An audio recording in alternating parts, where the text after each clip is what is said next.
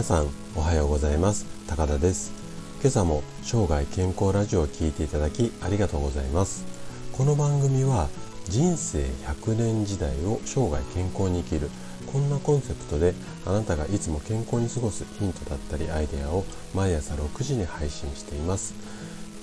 毎日健康に過ごしたいよという方はぜひフォローいただけると嬉しいです。さて今朝のお話なんですけども今朝はですねゆっくり深い眠りにつくには真っ暗な部屋で寝ましょうね。こんな、うん、話をさせていただこうと思っています。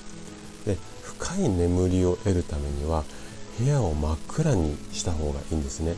なんでかっていうと光を感じると脳神経が刺激をされるからなんですよ。はい。ということで今朝は眠りが浅くて困ってるよっていうこんな悩みを持ったあなたに向けてお話をさせていただきます。で、えっと、今回の、えっと、睡眠についてのお話なんですがまた2つのポイントに分けて話をしていきます。でまず1つ目が寝る2時間前にはスマホを手放しましょうよっていう話とあと2つ目なんですけどもこれは就寝時間に合わせて部屋の明かりを明かり、まあ、明るさですねこれを調整しましょうこんなあの2本立てっていうか2つのポイントに分けて話をしていきます。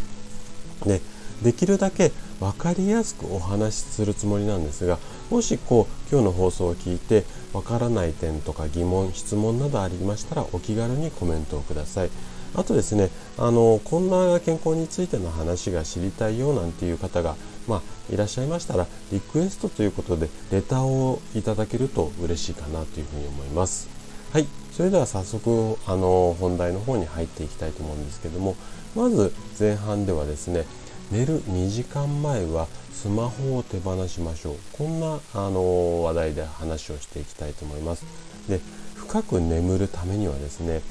寝る2時間前スマホをねうんと手放すっていうかもう充電器の方に置いちゃってください。はい。なんでかっていうとわずかな光でもまぶたの上に感じてしまうと眠りが浅くなってしまうんですね。でこれはね私たち人間の体うんと体っていうよりも脳みそっていう表現の方がいいかなと思うんですけども人間の脳はこういうふうにプログラムをされているんですよね。で理想はもう部屋を真っ暗な状態にして眠るこれが理想になります。もし真っ暗にして慣れない部屋とか環境で何かこう不安だなっていう方はこう上の何て言うのかな天井の電気っていうよりも足元の光要はまぶたの上に光が当たらないような状態で休むようにしてもらいたいんですよね。なので足元のこう足元灯っていうんですかね。ああいう光なんかをこううまく使ってあげるといいかなっていうふうに思います。でその光の中でも最も眠る前の光の中で最も厳禁なのがこれがスマホなんですよね。で聞いたことある方が多いと思うんですけどもスマホにはブルーライトっていうのがこうスマホを見ると発生させられるんですね。でこのブルーライトが原因で、えーと眠りが深い眠りではなくて浅い眠りになりがちなんですよ。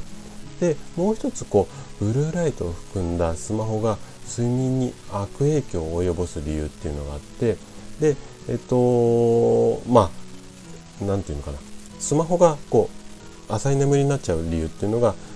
2つあるんですけども今お話しした、うんと、ブルーライトですよね。これはね、えっと、波長が短い。まあ、波長ってどんなのっていうのはちょっとこの子では説明割愛したいと思うんですけどもブルーライトの波長っていうのは短いので光のこう波長ですよね。これが短いので目の奥までズドンってこうストレートに入ってくるんですね。で目の奥までズドンと入ってきちゃうとその光がですね脳神経を刺激します。はい。でこれで浅い眠りになりやすいっていう風にされていますね。であとあの SNS とか、まあ、スマホで SNS とか動画サイトなんかを見ると結構こう興味をそそる内容っていうのが多いのでこれもね夜寝る前に見ると脳をこう興奮させてしまう、まあ、こんな理由で、えっと、スマホが寝る前に悪影響を及ぼすよっていうふうにされています。なので深いうんと眠りのにつきたい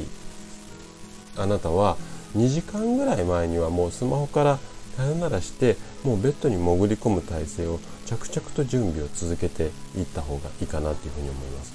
でもう一つですね深い眠りに入るためのアイデアがあるのでこれはね、えっと、ちょっと後半で話をしていきたいと思うんですけどもでこの光後半で話す光の話なんですけどもこれはね就寝時間に合わせて、えっと、部屋の明るさをこう調整してもらいたいんですね。でなんでかっていうとうんと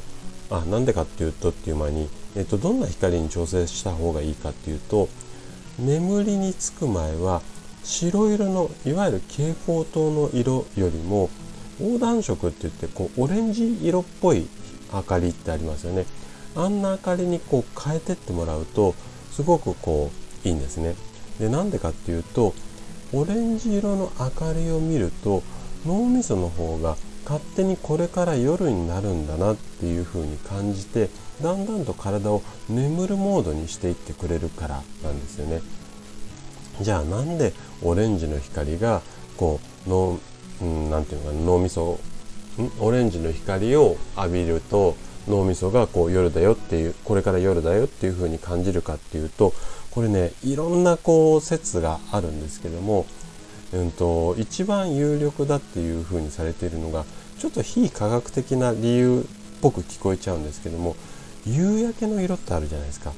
あれオレンジ色ですよね。ああいう映像とか光を脳が感じると体がだんだんだんだんこれから夜に向かって休むモードになるんだなっていう風に神様がそんな感じでプログラムされ、うん、してくれたんだよ。だから夜はオレンジ色の光がいいんだよ。まあこんな説が有力っていうふうにされています。ともう一つですね。夜明かりを浴びる。どうしても明かり浴びますよね。夜真っ暗なうんよっぽどの田舎じゃない限り都会で生活してるのは夜明かりが入ってきちゃうと思うんですけども。で夜の明かりについてはねちょっと3つほど注意していただきたいことがあるんですね。でもし会社とかで夜遅くまで残業する時にはオフィスの明かりをなるべく部屋の明かりを消して手元の明かりだけにするとか、まあ、ずっとこうギンギンに明るい状態じゃなくしてもらいたいんですよね。これが1つ目の注意点です。で2つ目はね深夜のコンビニ。これはねちょっと明かりが強すぎるのでなるべく利用しない方がいいと思います。はい、であと3つ目は夕方以降は明るい光を浴びないということですね。この辺りを注意していただければと思います。